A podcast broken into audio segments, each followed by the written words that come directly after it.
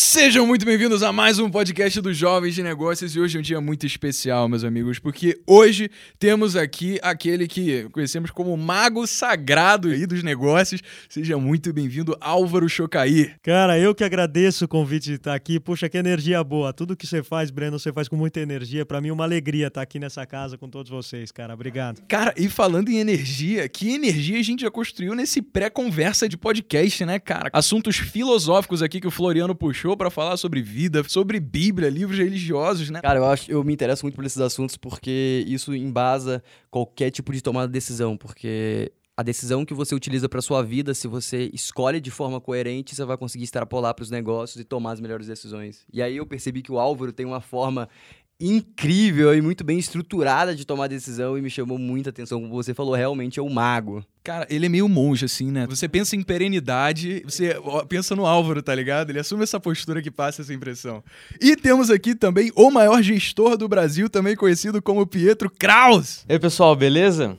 É um homem de muitas palavras, rapaziada. Ele vai direto ao ponto. É só pra manter a imagem. A postura, a né? Postura. Tá certo. Poucas cara. palavras. Só que antes eu queria pedir pro Álvaro usar alguns minutos do tempo dele para contar um pouco da história desse cara, velho. A primeira vez que eu vi, eu tava numa, é, num restaurante com ele com o Thiago Reis. Eu não fazia ideia de quem que era o cara. Para mim, era o detentor do Além da Facu. Não, Álvaro, naquela época não tinha nem o seu rosto ainda. Você tirava É foto verdade colocando mesmo. um emoji de um velhinho. É verdade ali, né? mesmo. Então, cara, é, aí depois você foi contando a sua história, falando as coisas que você tinha feito. E eu fiquei cada vez ficando menorzinho ali na minha cadeira, falando, meu Deus, o que, que eu tô fazendo na frente desse cara aqui? Então, cara, pô, vamos elucidar a galera do porquê que você é uma pessoa que, cara, tá tocando tantas vidas hoje, que é uma pessoa que eu tenho um orgulho de poder trazer aqui, pra tocar também o coração de tantas pessoas que estão assistindo. E, cara, conta a tua história aí, velho. O que, que aconteceu pra hoje você se tornar o Álvaro Chocaí? As, as oportunidades sempre me encontraram meio que preparado. Acho que eu posso até pôr na conta da sorte muito, muito do que aconteceu. Eu sou filho de um engenheiro químico que trabalhou 27 anos numa multinacional francesa chamada Rod.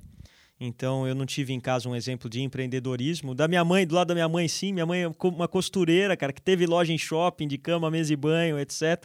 Então acho que o lado do empreendedorismo vem, vem mais da minha mãe do que do meu pai. Eu tinha um sonho quando eu tinha 15, 16 anos, que era ser rico. Ser rico, cara. Eu queria poder ir no restaurante e não precisar olhar a parte direita do Cara, esse é cardápio. um sonho bem comum nessa roda, hein? Não, tá certo. E, e acho que faz parte. Faz parte do, do, da- do trajeto todo, né? Então, eu, eu via na Bolsa de Valores uma possibilidade de atingir esse sonho. Então, quando eu vi aquele pregão, cara, eu sou da época de pregão físico. Então, aquela gritaria toda, compra, vende, as boletas todas sendo passadas, não tinha muito computador na época, né? Tô falando 95, 96, cara. Mas eu falei, eu quero trabalhar na Bolsa. É aí que ganha dinheiro, é aí que eu vou trabalhar, cara. Então eu vi que a melhor faculdade que me levaria até a Bolsa era uma faculdade de administração. Prestei a USP, prestei a GV, passei nas duas. Meu pai acabou me, me direcionando para fazer a Fundação Getúlio Vargas. E, e no meio da faculdade aconteceram umas coisas dessas que você não consegue explicar muito bem. A primeira delas foi eu ter, eh, quando, quando eu podia estagiar, eu mandei lá um fax para a companhia Suzano de Papel e Celulose, para a área financeira. Fui fazer uma entrevista, outro dia eu estava trabalhando lá, tinha sido aprovado e fui trabalhar lá com o seu Leon Pfeffer, um, um, um- um senhorzinho de 90 e tantos anos da, na, na, na época e que tinha montado um império em, em papel e celulose. Trabalhei durante oito meses e tive uma única certeza, cara, não quero trabalhar em multinacional, não quero trabalhar em empresa grande, é, quero ter minha empresa ou trabalhar no banco de investimento. Comecei a, com mais três pessoas, montar um, marketplace, um grande dropshipping, cara, de produto químico, isso em 1998 para 99, ah, chamado camhunter.com. Na época a internet estava começando. E ao mesmo tempo prestei três serviços, três processos de seleção trainee, cara. No Banco Patrimônio, que hoje é o Banco Pátria, no Banco Bozano Simonsen e no Citibank, que eram os processos mais desejados da época. Tinha o Garantia também, mas a turma do Garantia ficava mais no Rio do que, do que aqui, né? E eu passei nos três processos de trainee. Duas horas da tarde, meu pai me liga, fala: Bom, e qual que você vai escolher? Eu falei: Nenhum. Ele falou: Como nenhum? Eu falei: Nenhum. Não vou para nenhum, vou continuar minha empresa. Meu pai pegou um, meu pai morava em Buenos Aires na época, porque ele trabalhava lá, pegou um avião às duas e meia da tarde, veio jantar comigo aqui às seis da tarde, me encontrou e falou: Porra, quando a vida não é assim, cara. Você não vai ter outra oportunidade dessa. Você está tá negando os três principais bancos de investimento. E né, eu, eu parei bem, olhei bem para ele, falei, pai, o que eu quero é tocar minha empresa, espero que dê certo. E ele foi muito boa gente comigo. Ele falou, Cara, fome você não vai passar, um lugar para dormir você sempre vai ter. Manda bala. E continuei o Cam Hunter enquanto todos meus amigos viajavam de executivo, usavam seus ternos bonitos, é, é, gravata da, da Hermes, to, todo mundo com cartão do JP Morgan, da Goldman Sachs, do Deutsche. Eu, eu tinha um escritório de 29 metros quadrados aqui na Rua Helena, que dividia com mais três, e tinha quatro colchões lá, que a gente dormia lá. E acabou que em fevereiro de 2001, para um, um grupo que estava consolidando os setores, acabou pagando para a nossa empresa muito mais do que qualquer desses caras tinha ganho nos seus bancos de investimento. E eu, com 22 anos, é, botei um dinheiro que era todo o dinheiro do mundo para um menino. Para você ter uma ideia da minha imbecilidade e a vontade de ser rico que a gente estava falando, nesse dia que, que, que, eu fechei a negociação, eu saí, entrei numa concessionária da Audi, falei, o que, que tem pronta entrega? Tinha um Audi A3 preto lá, eu falei, é esse que eu vou sair, vou sair dirigindo, cara. E saí dirigindo mesmo. Dez minutos depois de ter assinado a venda da empresa, cara. Porque a sensação de você ter comprado algo com o teu trabalho, cara, é completamente diferente do resto. Né? Com certeza, cara. Pô, agora, você cria um, uma indagação que eu tenho certeza que vai permear na cabeça de muita gente aqui. Pelo que você falou, o senso de mérito é muito gratificante, de que você trabalhou, suou e conseguiu conquistar alguma coisa. Só que a forma como você caracterizou essa sua aquisição foi com a palavra imbecilidade. Por que, que você acha que foi uma imbecilidade sair comprando um auge depois na de ter é, Na época, não. É, hoje foi. Cara, porque hoje eu não, me, não imobilizaria capital no Audi, não, cara. Se eu tivesse 22 anos de idade, eu ia abrir uma conta lá na XP ou com vocês aí, comprar uma participação em alguma coisa e, e botar esse capital para rodar, porra. Mas isso eu enxergo hoje. Na época eu não enxergava. Na época eu queria ter um Audi. Tá tudo bem também. O que, que você viu na indústria que você falou que quando você trabalhou lá, você descobriu que aquilo não era para você? O que, que você viu lá e você decidiu, ah, não, isso aqui não é pra mim por isso, isso, isso? Pela sua experiência. Cara, tem, tem uma história emblemática, eu conto ela de vez em quando. Uh, o seu Leão tinha 92 anos de idade, ele assinava todos os cheques na companhia do Suzano a partir de 10 mil reais. Então, se a conta fosse acima de 10 mil reais, o seu Leão que assinava. Eu, apesar de ser administrador, o, estagiário de administrador na Fundação Getúlio Vargas, eu era um office boy dentro da Suzano. Então, eu que levava os cheques pro seu Leão assinar. Um belo dia, o seu Leão ficou doente, cara. Faltou um dia, faltou dois dias, faltou três dias, faltou quarto dia, ele volta. Uma pilha de cheque assim para ele assinar. E aí meu chefe, cara, Canato, o nome dele até, me lembro até hoje, ele falou, cara, vamos lá, vamos falar com o seu Leão para ele passar essa autarquia aí de cheques pro seu Max. Max Pfeffer, a gente tá falando do cara que dá nome aqui do túnel aqui na 9 de julho, cara. O Max Pfeffer é o filho do Leão. E o seu Max tinha 71 anos na época, o seu Leão 92. E o Canato foi para pedir, cara, para o seu Leão deixar o seu Max assinar cheque. E quando o Canato fez o pedido, o seu Leão virou e falou assim: Esse menino tem muito que aprender ainda. Deixa que eu continuo assinando. Quando eu ouvi isso, cara, eu falei assim: pô, o cara tem 71 anos de idade. Dedicou a vida inteira a essa empresa. É filho do dono. E o cara não pode assinar um cheque acima de 10 mil reais? Não sou eu que vou ter um lugar aqui dentro, cara. Nesse dia eu percebi que aquele não era o meu sonho, era o sonho de outra pessoa. Então não era o que eu queria. Caraca, mano. Álvaro, a gente tava falando há pouco sobre felicidade, só que você trouxe uma coisa que eu acho que é tão, tão legal de passar pela cabeça das pessoas, porque justamente ajuda elas a não interpretarem um acúmulo de riqueza como algo que vai estar diretamente associado a isso, né? Aí eu te fiz essa pergunta antes da gente começar a conversa, eu queria ouvir de novo a sua resposta, cara. Ao longo da sua vida, por você justamente ter tido essa visão de que, cara, eu queria comprar o carrão, a casa e ter essas coisas que muitas vezes são esses precursores para fazerem a gente tomar iniciativas na vida.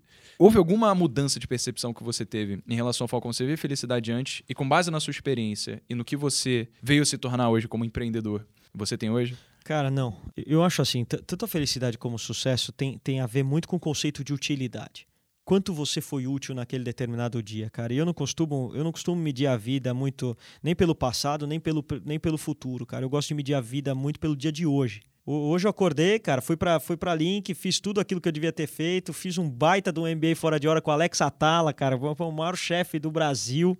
É, tô vindo aqui conversar com vocês, cara. Depois vou chegar à noite, vou jantar com os meus filhos.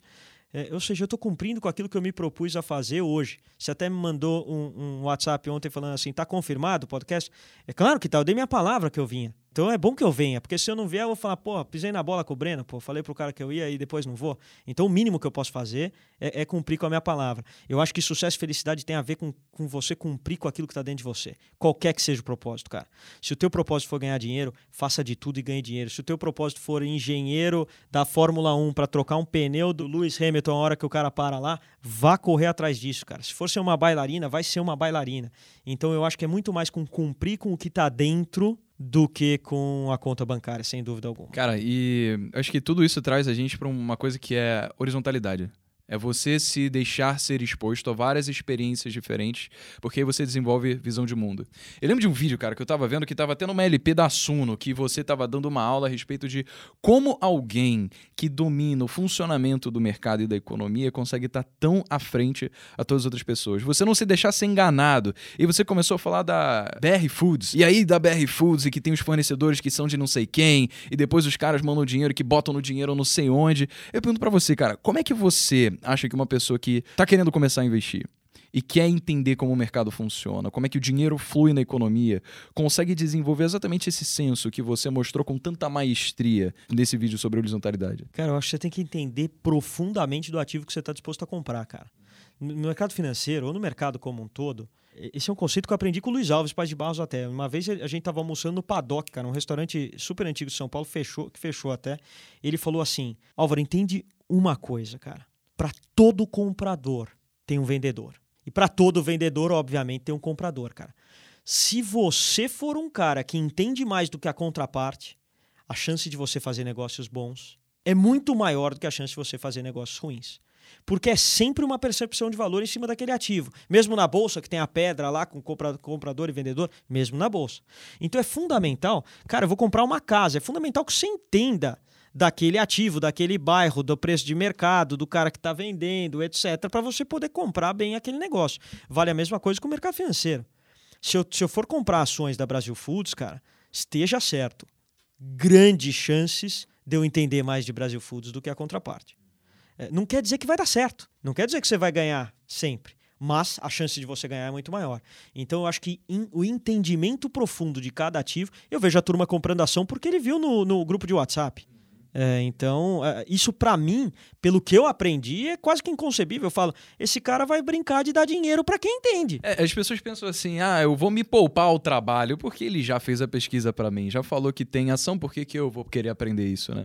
Pois é, pois é. Aí você volta lá a história do Rockefeller, que nunca se sabe se é verdade ou não, do, do engraxate, né? Que um dia o Rockefeller parou para engraxar o sapato em começo de 1929. Não sei se vocês conhecem essa história. Ele parou, estava indo para o trabalho, estava indo para o escritório e parou para engraxar o sapato. E o engraxate vira para ele e fala: O senhor trabalha com o quê? Não, eu trabalho com o mercado financeiro. Aí ele falou: E qual que é a boa ação para comprar? Porque eu estou investindo. E o Rockefeller parou, voltou para o escritório e pediu para vender tudo. Aí falou: Pô, mas por que, que vende tudo? Ele falou: Pô, se o engraxate está comprando ação, e que isso não seja levado a uma forma errada, porque eu acho que todo mundo pode estar no mercado acionário, mas ele, ele quis dizer o seguinte: foi uma percepção que ele teve. Se esse cara, que quase não tem renda, está querendo saber sobre as ações, então estamos falando de 1929, cara, quem que vai comprar mais ação depois? Sinal que acabou o comprador, esse cara é a última leva. Já foi os fundos de pensão, já foi as, as pessoas jurídicas, já foi os caras ricos, está chegando nesse cara é, e ele vende tudo e salva um belo do dinheiro antes da crise de 29 acontecer. Então acho que é, é importante você ter essas percepções também. Com certeza, cara. Agora sabemos que você já tem alguns IPOs na, nas costas aí, né? Há boatos, há boatos. Aí eu penso assim, cara, se eu quiser fazer um IPO, o que, que eu preciso fazer? Cara, eu tenho quatro direto e um private placement grande que foi o da Brenco, né? Que foi uma interceptação de um IPO. Diversas maneiras, Breno, diversas maneiras, cara. O primeiro IPO nosso que foi da Brasil Agro, em maio de 2006, a gente tinha um PowerPoint, cara. Nós da Tarpon, mais o Eli Horn, mais a turma da, da Cresud, a gente tinha um PowerPoint dizendo por que era bom comprar terras no Brasil, desenvolver ali uma cultura é, e você ter retorno através da valorização daquela terra e daquela cultura. Foi o primeiro IPO de PowerPoint do Brasil, cara e foi o único que sobreviveu. O Ike Batista fez mais uma série depois, a GP fez Invest Tour depois. A única, o único ticker que existe hoje, se você digitar aí Agro 3 na bolsa, você vai ver esse IPO feito da Brasil Agro, 583 milhões de reais levantados. Hoje a companhia vale um bi 200, um bi 250 é, na bolsa. Esse foi o primeiro. O segundo era da nossa gestora, da Tarpon. A Tarpon já existia, tinha duas linhas de receita, taxa de, de administração, taxa de performance, cara. E a gente vendeu 49% da Tarpon por 443 milhões de reais, isso maio de 2007.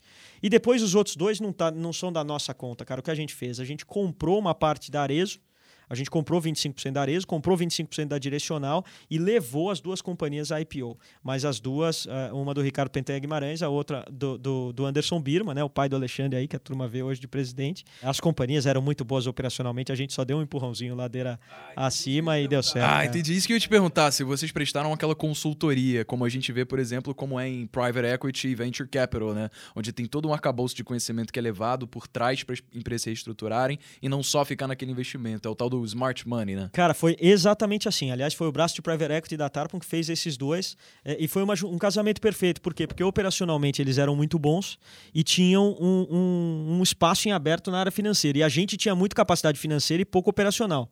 Me lembro uma vez na, na- numa reunião de franqueados todos que, que o Anderson estava fazendo. Eu olhei, era uma moda, cara, que as mulheres usavam uns óculos grandes, assim, umas bolsas gigantescas, né? E eu falei pro Anderson, falei, cara, você não acha que tá muito grande esses óculos aqui, não? E ele virou para mim e falou assim: Você não gostou, não? Aí eu falei assim, pô, achei que. Não sei se a mulherada usa isso aí, né?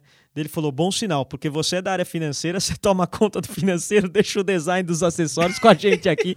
E, e realmente, a Tarpon ficou com a parte, o Rafael Maisonave foi para dentro da Arezo, era um cara da Tarpon, ficou CFO lá dentro e levou a companhia pro, levamos a companhia para o IPO, fazendo cinco vezes mais dinheiro do que quando a gente tinha comprado a Arezo em 2009. Ou seja, um puta de um sucesso. Foi, foi. Uma pergunta complementando, você falou que você, tipo, você fez lá o IPO de um PPT, que foi a Água 3.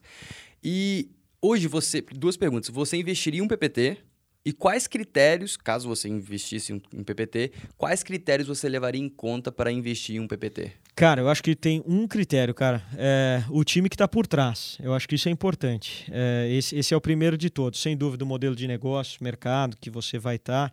eu não sou muito fã disso. Apesar de ter oferecido isso e ter dado tudo certo, eu gosto de ver a coisa andar um pouco para depois para depois investir. Eu prefiro, eu prefiro fazer crescer do que criar do zero. Às vezes acontece. A Link é uma criação do zero, a GD Solar é uma criação do zero. A GD Solar tem hoje 750 milhões de reais de planta e a gente começou do zero, do zero zero. E como que você avaliaria o time por trás do PPT? Ou como você avalia- avaliaria o time, uma pessoa, o CEO de uma empresa pequena, muito low performance em, em comparação à capacidade que é possível daquela empresa? Primeiro, integridade. Segundo, eh, integridade e valores. Precisa estar alinhado com aqueles que são meus também, ou pelo menos que eu considero que são meus, cara. É isso, esse alinhamento é importante, independente de quais sejam os seus val- valores. Se for, se for criar uma máfia, cara, e quiser ter funcionário ou sócio, é bom que você tenha caras que pensem como a máfia. Senão você vai estar, vai esse desalinhamento de interesse gera, gera atrito ao longo do tempo, conflitos ao longo do tempo. Eh, esse é o primeiro. Segundo, track record é bom. Você fala, pô, o que, que esse cara já fez? Ele, ele é só um menino ou ele já fez alguma coisa? Qual a capacidade de relacionamento desse cara? É, é importante. E o modelo de negócio, pô. Se o modelo de negócio é um modelo de negócio do futuro, é do futuro.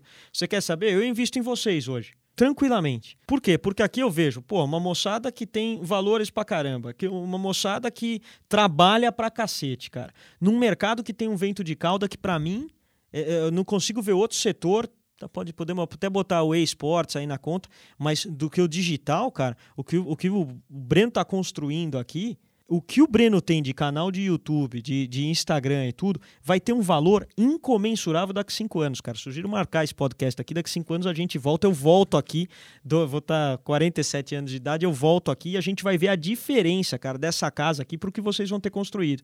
Por quê? Porque você atrela inteligência, integridade e modelo de negócio dentro de um mercado crescente, cara. Quase que não dá para dar errado. Porra, amém, mano. Eu Gostei Não, é disso aí. verdade mesmo. O que, o que que seria essa capacidade de relacionamento que você citou? Capacidade de relacionamento, cara, cê- você saber as pessoas que você tem que eh, se juntar na hora certa para destravar alguns nós que possam ter, cara. O Breno acabou de mostrar isso. Ele sozinho, ele é o Breno. Ele com o Thiago Nigro, ele é o Breno e o Thiago Nigro. Ele com o Ben Chimol, ele é o Breno, o Thiago Nigro, o Ben Chimol. Ele com o Luiz Alves, ele é o Breno, o Thiago Nigro, o Ben Chimol e o Luiz Alves. Tudo isso, cara, encurta muito caminho. Por quê? Porque você precisa encontrar um fornecedor, cara, esses caras pode ser que te abram portas. Você precisa de um cliente novo, esses caras abram portas. Você precisa negociar, ah, o cara vai querer te dar um negócio mais baratinho para poder buscar o outro cara quem você conhece. Então, eh, ninguém constrói nada sozinho, cara. Hoje em dia o mundo não é mais do, do jogo do sozinho.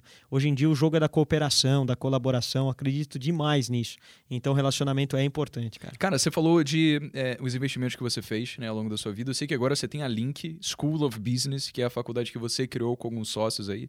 E na primeira conversa que a gente teve, a proposta de valor que você, explicando sobre a faculdade, disse para mim, é que o seu pensamento era que eventualmente você poderia fazer com que os alunos criassem negócios dentro do ambiente de faculdade e talvez, possivelmente, a faculdade entrasse como sócio para fazer aqueles negócios darem certo, né? Eu quero já já tocar nesse assunto, em como é que isso funciona aqui, até para você falar para a galera o que, que é a Link, mas eu queria saber hoje, existe alguma forma para o empreendedor é, encontrar outros investidores como o Álvaro, que sabem que podem agregar com expertise, que são pessoas que vão conceder o smart money, qual seria a melhor forma que você vê para, sei lá, alguém conseguir um espaço, um tempo para fazer um pitch para você investir no seu negócio? Primeira coisa, atenda uma dor. Acho que a primeira coisa que o cara tem que fazer é atender uma dor com maestria, cara. Pô, eu identifiquei essa dor aqui, eu atendo essa dor, eu resolvo esse problema, cara, e tenho feito isso dessa maneira. Se esse cara, se você pegar uma dor importante e o cara tiver um remédio importante, o pitch desse cara demora 20 segundos para você, cara.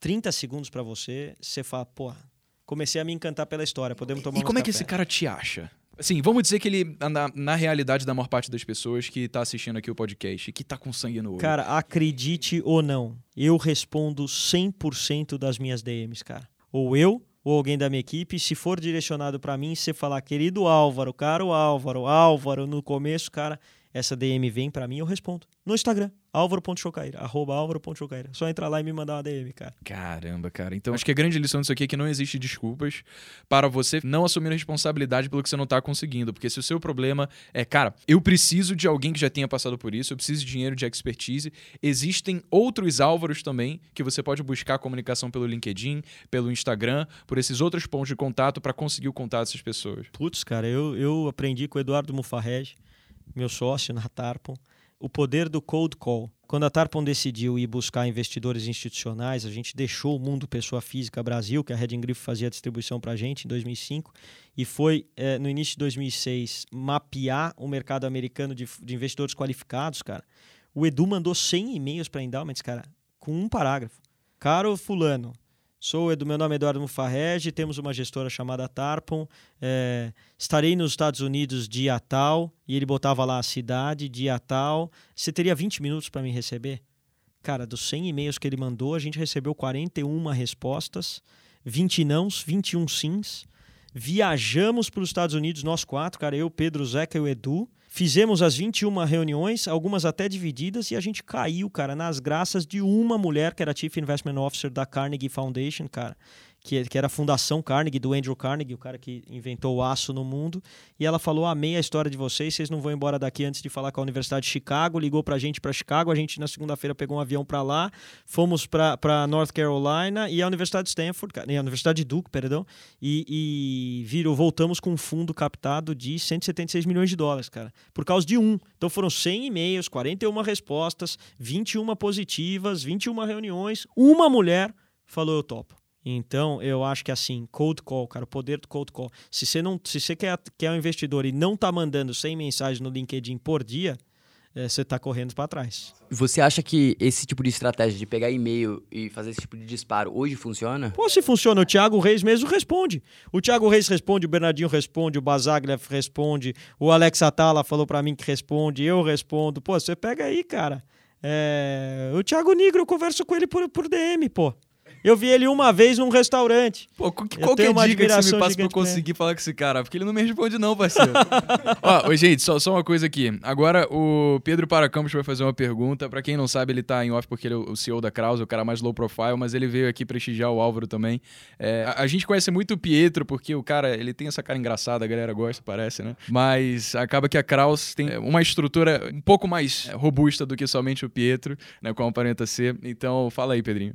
Então, gente, me apresentando aqui, eu sou o Pedro, sou amigo do Breno de faculdade, mas também toco aqui a, a Kraus. E eu ia falar, fazer uma pergunta para você, Álvaro, porque você estava falando de cold call e a gente estava falando sobre o poder da informação e dos dados, né? Atualmente a gente sabe que é, no futuro né, o dado vai ser o novo petróleo, né? Como a gente fala. Por exemplo, a China, que tem muito acesso aos dados, a dados da população, consegue é, trabalhar muito melhor a inteligência artificial do que qualquer outra, outro país no mundo por conta disso, né?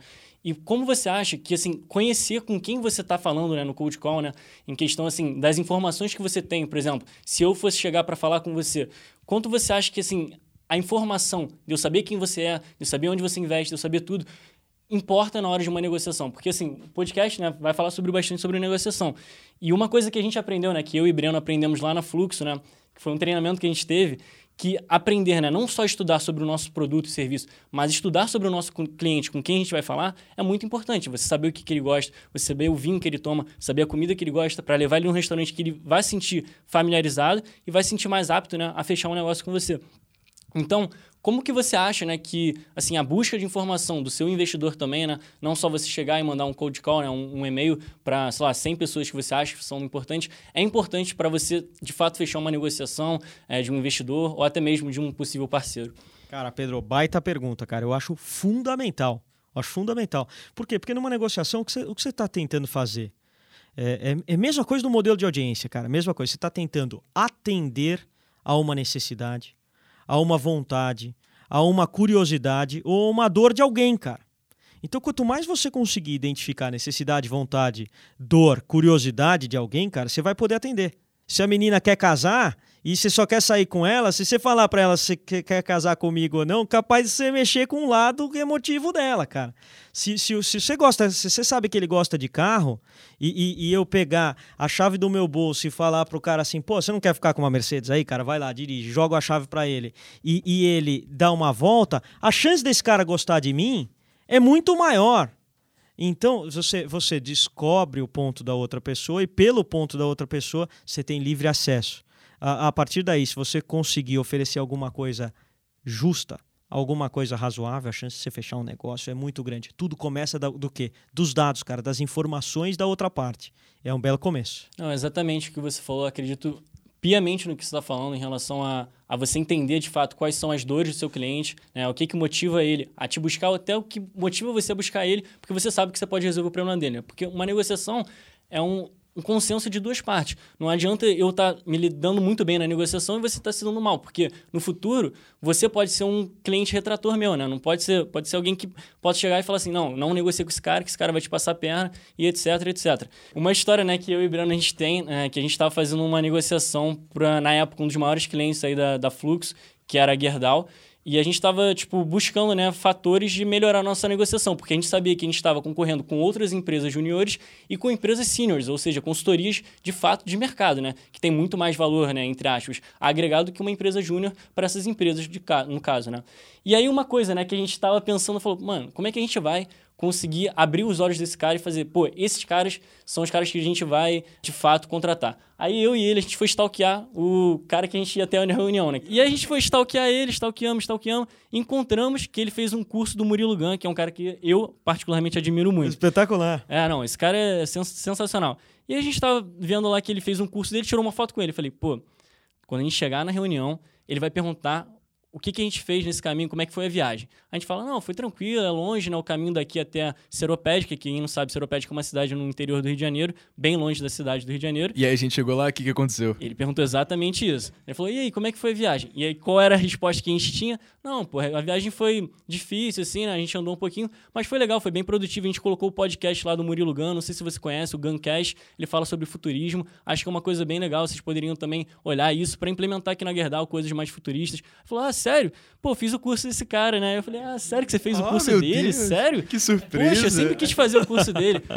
Depois desse momento, tudo foi quebrado é e a gente conseguiu ser, fechar, fech é, fechar o contrato fechou. com eles, né? Então, assim, eu acho que isso foi uma forma da gente perceber o poder da informação dentro das negociações. Você saber muito do seu cliente, né, do seu possível é, investidor, etc., vale muito mais a pena para você do que você simplesmente chegar e abrir sua margem, assim, tipo, chegar, sei lá, vou falar com qualquer um. Não, cara. Fala com o cara certo. Você tem que estudar quem que você quer falar. E fala com o cara certo, aprende o que ele quer, aprende o que ele gosta, que ele vai dar a chance para você mais e, facilmente. Né? E a tecnologia permite muito isso, Pedrinho. Isso que vocês fazem é espetacular. O cara mais velho não faz. O cara mais velho nem sabe que isso existe, cara. Vocês dão um balão no cara sem o cara perceber. E é legal. Você não está fazendo isso por mal, você está fazendo isso para cumprir com o seu objetivo. E você vai prestar depois um serviço honesto para Gerdau ou quem quer que seja. E você vai ter cumprido, pô. Você foi mais competente do que a outra parte partindo de um dado. Fundamental, fundamental. Agora, Álvaro, Link School of Business, cara, você construiu esse projeto aqui com outras pessoas que também têm o olho brilhando para conseguir entregar algo de valor para o mundo e você não precisava disso. Obviamente, antes da Link, você já chegou num estado da sua vida. Pela conversa que a gente estava tendo, você falou que ah, depois de 10 milhões de dólares não faz diferença e tal.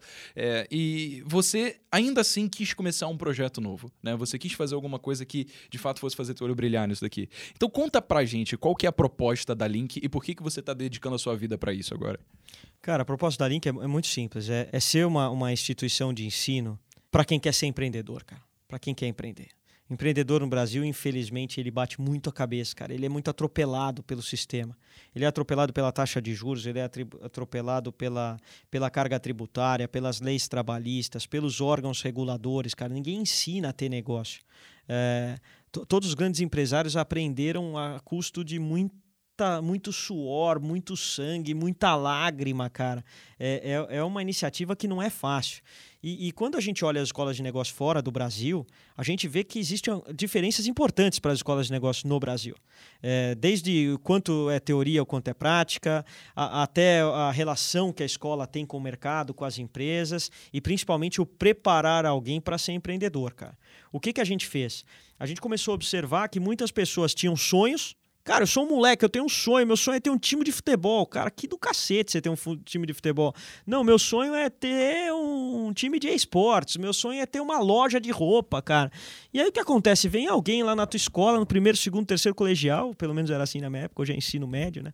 É, e alguém fala assim: não, cara, você vai ter que ser administrador, você vai ter que ser advogado, você vai ter que ser engenheiro, você vai ter que ser médico, e é isso aí, cara. Se você não for isso aí, vai dar ruim. Aí você fala, pô, pelo amor de Deus, e cadê o sonho desse cara? Cara, esse sonho desse cara virou foi triturado por um tal de Enem, por um tal de vestibular. Aí você vai para a faculdade achando que vai aprender alguma coisa, entra um professor lá, cospe um monte de matéria durante uma hora e quarenta por dia. Duas vezes por semestre esse cara te dá duas folhas de almaço para ver o que você passou e você torce para tirar 5,1 e passar, cara. E quando a gente olhava tudo aquilo, falando, não, precisa ser diferente, cara. Vamos fazer um negócio que potencialize pessoas a terem negócios, cara. Por quê? Porque você tem um negócio, não adianta só é, é, a sua ideia de negócio, não adianta só atender uma dor. O que, que você precisa de fornecedores, você precisa de clientes, você precisa de acesso a capital, você precisa conhecer gente. Então a gente resolveu fazer um lugar, mantivemos o diploma por conta de toda a expectativa da sociedade em relação ao diploma, então a gente não quis pisar nisso, a gente quis se aliar a isso, mas a gente criou um ambiente de empreendedorismo. Hoje a Link tem 18 dos seus 58 alunos primeiros, é, pessoas que já têm empresa. Então você você está falando aí de 15%, é, já é uma, a maior porcentagem do Brasil. Não existe nenhuma outra faculdade no Brasil que tenha 15% do seu quadro de alunos como empreendedores. Isso assim, dois, duas semanas de aula. Nosso objetivo é bater Babson, que é a que mais tem no mundo. Babson tem 55% dos seus alunos empreendedores na data de formatura. O nosso objetivo é bater Babson e chegar daqui quatro anos com mais de 55% dos alunos com donos do próprio nariz. E eu imagino então que como você está usando o comparativo de universidades estrangeiras, que a Link não vai ser só alguma coisa que pretende ficar de eterno no Brasil. Não, 2023 a gente tem o campus em, em Palo Alto, a gente solta a unidade 2 da Link, é 23 para 24 vai ser a, a, a, unidade 2 no Silicon Valley e a unidade 3 em 2026, muito provavelmente em Xangai, vai ser a terceira, a terceira, a terceira linha. Vocês não brincam em serviço. Não dá para brincar, já que nós vamos brincar, vamos, vamos jogar sério. Eu, eu, eu, não gosto de perder nem para o ímpar. E a brincadeira é Pensa um cara competitivo. Quando a gente montou a Tarpon, que a Tarpon fosse a primeira gestora a ir para a bolsa, e a gente foi. Né? A GD Solar ela é líder hoje em, em painéis fotovoltaicos, em geração distribuída, numa brincadeira que começou, vamos chamar de brincadeira, em 2015 do zero. Hoje a gente é líder, é líder em energia renovável e em geração distribuída. É, a Link não nasceu para ser diferente. É a faculdade mais cara do Brasil em administração de empresas. Tem o pricing point aí 80% a mais do que a GV e do INSPER, mas com o ROIC que invejavelmente eu falo que vai ser o melhor. Então, você paga 8.900 e a primeira matéria, eles têm uma matéria Toda segunda-feira, às 8 da manhã, tem uma matéria como ganhar R$ 8.900 por mês. É o nome da matéria. para você pagar logo essa faculdade e parar de encher o saco de que a faculdade é cara. Então a faculdade Como ganhar valor. dinheiro e pagar sua própria mensalidade. É. E é isso mesmo, é isso mesmo. A ideia é essa mesmo. Pô, se eu, se eu vejo do mercado financeiro, se eu falo de ROIC todo dia, eu não posso cobrar 8.900 de alguém e, e, esperando que o cara não ganhe isso. Então, minimamente, ele tem que ganhar no mínimo 8.901. E o bom é que é logo no falar, começo, né? Então, quanto é. antes você aprende a ganhar 8.900, Exatamente. E aí tira esse negócio de dinheiro. frente, porque dinheiro atrapalha muito as pessoas fazerem o próprio sonho. O cara fala, não, quero dinheiro, dinheiro, dinheiro. Você fala, pô, você quer dinheiro pra quê? Não, quero dinheiro pra carro. Tá aqui o carro. Não, quero dinheiro pra casa. Tá aqui a casa. Tá aqui... Resolve logo. E aí você sonha alto, muito melhor. Cara, e eu lembro de uma coisa que você falou pra mim, nesse primeiro encontro que a gente teve aí, né? Que eu perguntei pra você, assim, absolutamente incrédulo. Eu falei, cara, sério? Mano, mas essa ideia que você teve aí de fazer essa faculdade, não foi uma coisa que outras pessoas já pensaram em fazer? Isso aqui não foi uma... E se não foi, você tá dizendo que você foi o primeiro, não é extremamente burocrático e por isso outras pessoas não fizeram, cara? Aí, eu queria ou- ouvir de você, cara, agora. O que que foi que você pensou pra passar por toda a burocracia que seria justamente sair desse modelo engessado que a gente tem de ensino dizer, eu não quero saber como é que a realidade é feita hoje, eu vou fazer do jeito que eu acredito ser certo e executar assim. Folha em branco. Quando a gente pensou a Link pela primeira vez, o que, que a gente fez? A gente fez 15 cafés da manhã com 15 pessoas. 15 por 15. 15 cafés da manhã com 15 pessoas que eram sucesso na tua área, qualquer que seja a área. Chamamos gente de esporte, gente da arte, gente de empreendedorismo, bons executivos. E todo dia a gente chamava essas pessoas e eu começava com um flip chart que nem esse aqui e botava na lousa. Se você fosse começar uma escola de negócio, o que, que não poderia faltar? Esquece Mac, esquece tudo, o que, que precisa ter. E ali a gente foi desenhando. Foi desenhando, desenhando, desenhando. E depois, poxa, que, que aresta precisa parar simplesmente para atender as necessidades do Mac, cara. São essas daqui. A para, mantém todo o resto, todo o resto como inovador. E aí saiu, a partir de todo esse desenho, saiu, saiu a imagem da Então, o- é engraçado, a burocracia do Mac foi aresta, não foi essência. Não pode ser. É a história do Henry Ford, pô. Se eu perguntar pro cara o que, que ele quer, o cara só anda de carruagem, ele vai falar que quer cavalo mais rápido. Ele não pensa no motor de oito válvulas. Então, você tem que vir com, com algo completamente fora. Pois é, cara. E vendo a realidade agora de uma empresa que acabou de abrir a sua primeira turma e já pensar em expandir para outros lugares do mundo, traz uma nova perspectiva a respeito do que, que o brasileiro pode alcançar, né? Você falou, quando eu fui conhecer a Link a primeira vez, você falou que fechou o projeto com um grupo de noruegueses, né? E eu achei muito gozado também que você falou que os noruegueses, os caras estavam enchendo o saco da Noruega, já não aguentavam mais ficar lá, por isso que eles vieram pra cá. Você falou, cara, os caras chegaram pra mim e falaram, velho, na Noruega já tem tudo. Não tem mais o que fazer lá. O que, que a gente pode fazer lá? No Brasil tem muita coisa, tem muita oportunidade ainda de fazer. Eu acho que justamente a mentalidade de senso comum é que o Brasil é um país engessado, é um país de problema, é um país que tá fadado a dar errado. Só que a história que você tá mostrando pra gente mostra exatamente o contrário, né? Cara, o Brasil é o melhor país do mundo, cara. Eu falo isso. Eu sou nascido em Montreal, no Canadá. Dá pra imaginar isso? Eu sou canadense de nascimento, nem brasileiro eu sou.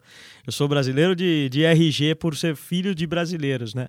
Mas eh, eu, eu- acredito que nenhum país reúne um, um- um bem-estar, bem-estar emocional. Não tô falando de qualidade de vida como a turma chama aí, de não ser assaltado na rua, mas eh, um grau de felicidade, cara, é bem maior do que o resto dos outros países, cara. Pô, pega o nosso cartão postal, pô. Tem um país que o cartão postal é uma estrutura de metal fazendo uma torre, os caras acham bonito. Tem outro que o cartão postal é uma mulher segurando um livro e uma tocha. É, tem outro que é uma montanha. Tá bom, o nosso é o- um cara bem grande, de braço aberto, recebendo todo mundo. Então fala, pô, pode vir, que aqui, aqui tem café no bule. Então eu, eu, eu adoro esse país, cara. E, e acho que tem uma miscigenação, uma compreensão entre as pessoas, um, um senso de, de até ajuda mútua, cara. E principalmente um espaço a ser construído. A gente tem 500 anos como país, cara. O- a Europa tem muito mais. Então, esse, esse fato da Noruega, dos caras virem, e são os nossos, os nossos arquitetos que fizeram o prédio, e chamei muito mais porque eles faziam é, é, escritórios lindos ao longo, do, ao longo do, do mundo, e eu acredito muito na beleza também, então a beleza física também é importante.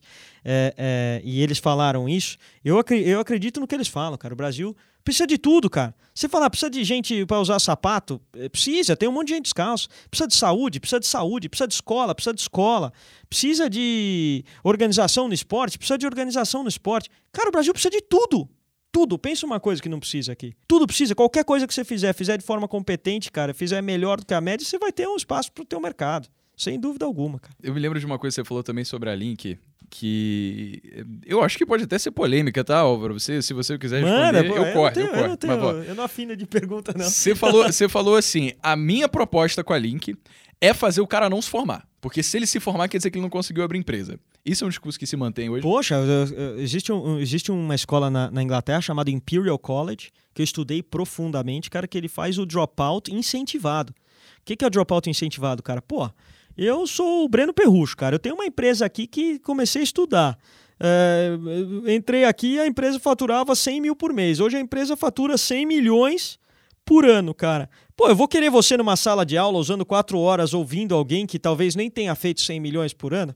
Não, eu quero você fazendo, vendo cliente, quero você com os bancos de investimento procurando um IPO, quero você de outra forma. Então o que, que eu faço? Disponibilizo para você EAD, você fala, Brenão, você ainda quer o diploma, cara, assiste aí no teu tempo. A gente faz uma, um método de avaliação separado, você vem buscar o teu diploma aqui para você não ficar com a história igual do, do, do Bill Gates ou do, ou do Steve Jobs. Cara, nós vamos te dar isso também, tua mãe vai ficar contente, tua família vai ficar contente também em relação a isso. Você vai poder fazer mestrado, um dia vai poder escrever lá no administrador de empresas, quando alguém perguntar para você. Mas a ideia é essa mesmo, cara. É, é, quanto antes o cara conseguir voar, melhor pra gente, cara. Como que funciona a Link? Sim, como que é as aulas? As aulas são assim, em, to, em toda a matéria da Link, cara, você tem, você tem três pilares que fundamentam o, o, o, programa pedagógico. Né? O pilar de Business Tools, que são as, as matérias básicas para que uma empresa rode. Finanças, marketing, estratégia, operações, vendas, legal, tecnologia, etc. Esse é um pilar.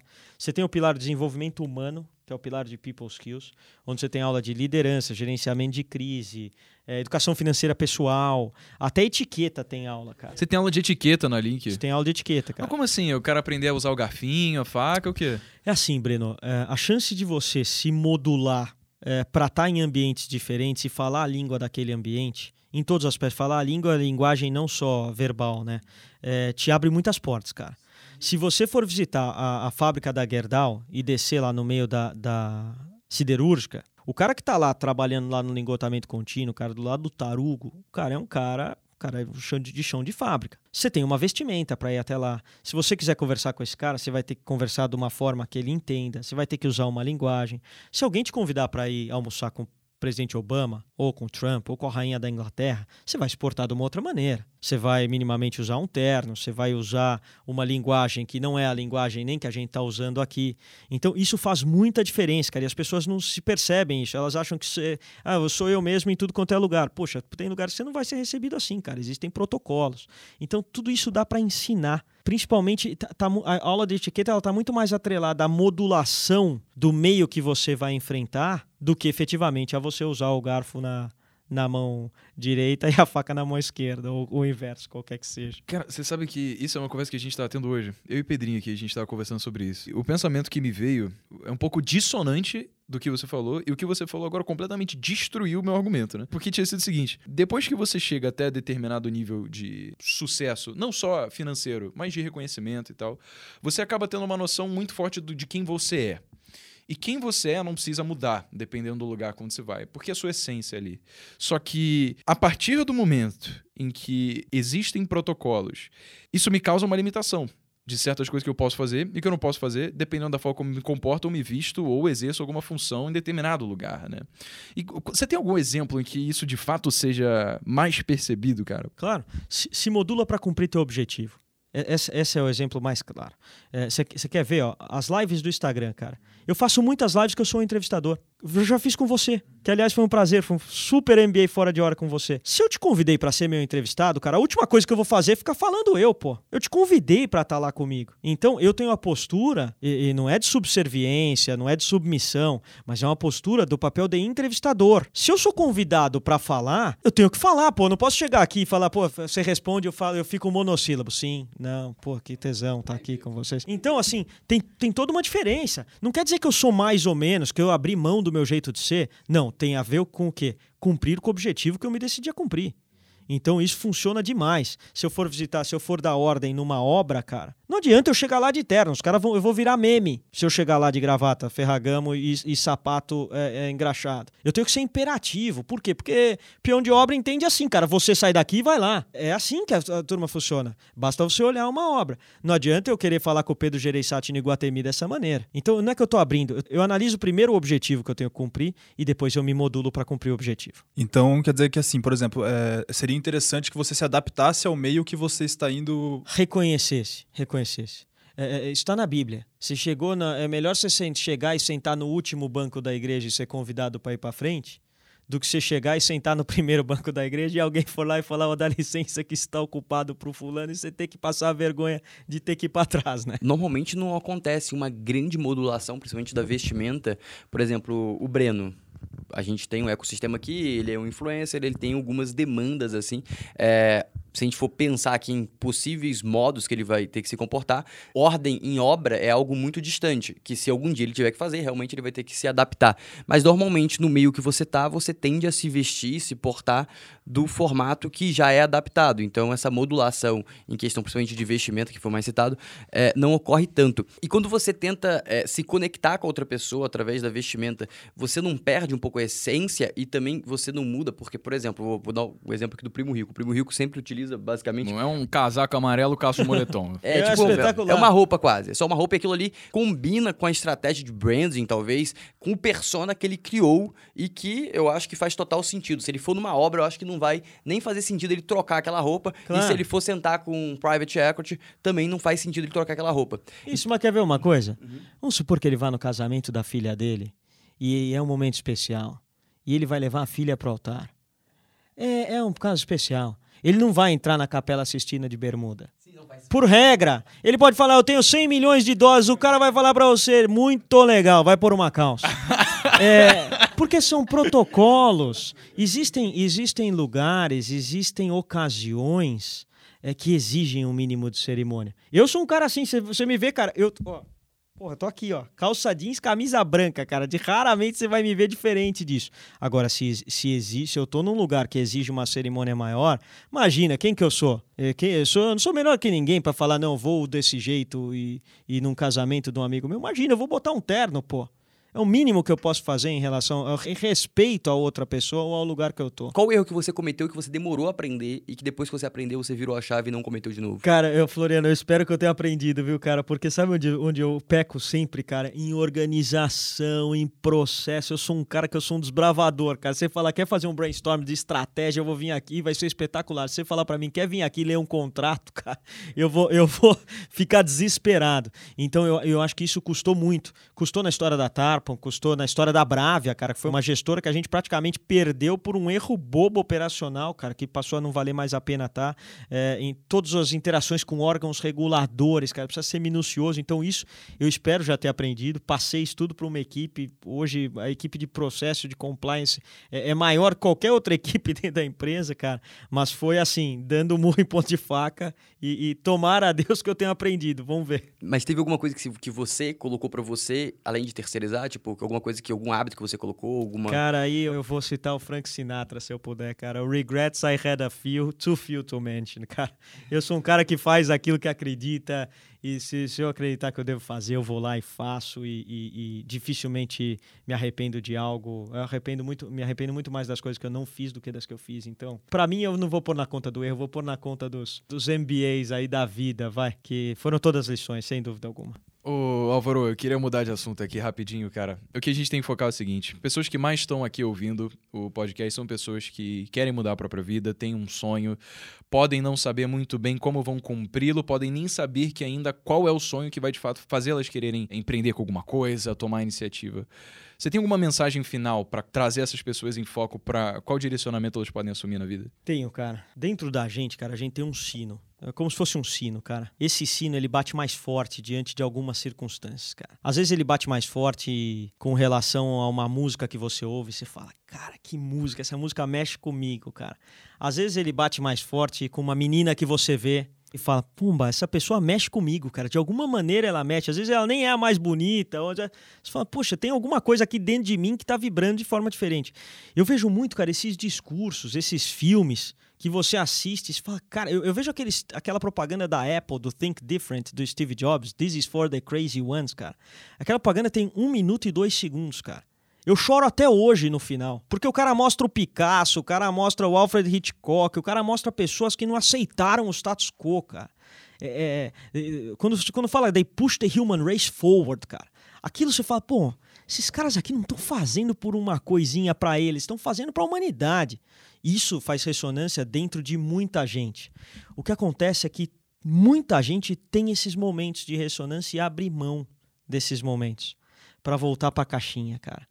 Se eu tivesse que passar uma mensagem pra alguém, cara, presta bem atenção a hora que você sentir isso, a hora que seu olho encher de lágrima, a hora que você fala, pô, que vontade de sair correndo, cara, 10 quilômetros, porque isso aqui me deu o, o- o tesão de fazer isso aqui, cara. Põe atenção nisso, porque aí pode estar o seu sonho. E se você conseguir identificar, por mínimo que seja, cara, começa a andar na direção disso, porque é isso que vai te trazer paz, isso que vai te trazer alegria, isso que vai te trazer a maior virtude que eu vejo, cara, a virtude da utilidade. Eu acho que se eu encontrasse um gênio da lâmpada e ele falasse para mim, pode escolher o que você quiser, cara, eu ia falar para ele, eu quero ser útil. De nada adiantaria ter dinheiro se não fosse útil, de nada adiantaria ter sabedoria se não fosse útil, de nada adiantaria ser bom se não fosse útil, cara. Então, é, eu acho que não tem mensagem que eu possa, que eu consiga enxergar, pelo menos que seja maior que essa, cara. Para finalizar esse podcast, então, quero retomar o que você falou a respeito da beleza que é saber o quanto de coisa ainda é possível de fazer no nosso país, né? De que existem pessoas que veem problemas nas oportunidades, mas a gente pode ser o contrário, aqueles que vão ver as oportunidades nos problemas. E de problema a gente sabe que, cara,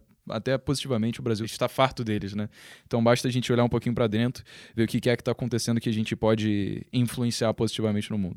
Então, agora para o momento que todos esperamos, é claro, Álvaro, como é que as pessoas podem te encontrar aí nas redes sociais, meu amigo? No Instagram, arroba álvaro.chocair, cara, melhor forma. Eu sou um cara que responde DM mesmo e muitas vezes sou eu mesmo, cara. 170% Vocês viram que se precisarem de investidor anjo, esse é o cara, hein, mano? Respondendo todas as DMs aí, até eu vou mandar daqui a pouco. Se for pedir para investimento, já manda logo a dor que você atende que a gente economiza uma pergunta. É, e, e Floriano, você não contou os podcasts. O que, que houve, cara? Décimo segundo podcast esse aqui. Você não me deu essa oportunidade de contar e eu pensei assim, vou gastar o tempo com o nosso grande mago É. pra contar e eu deixei pro final. Então, como é que as pessoas fazem para te encontrar aí, Floriano? No Instagram, Floriano Siqueira N e no YouTube, Floriano Siqueira. Agora, a maior revelação desse podcast aí, Pedro para Campos, rapaz. Como é que as pessoas fazem para encontrar, ver o rosto dessa voz maravilhosa, um pouco aveludada, tão sábia que poder conceder um pouco da sua experiência conosco? Os caras estão me gastando aqui, galera. Mas se vocês quiserem me encontrar no Instagram, pedro.paracampos, só isso mesmo. Tá? Mas tá solteiro ou não tá?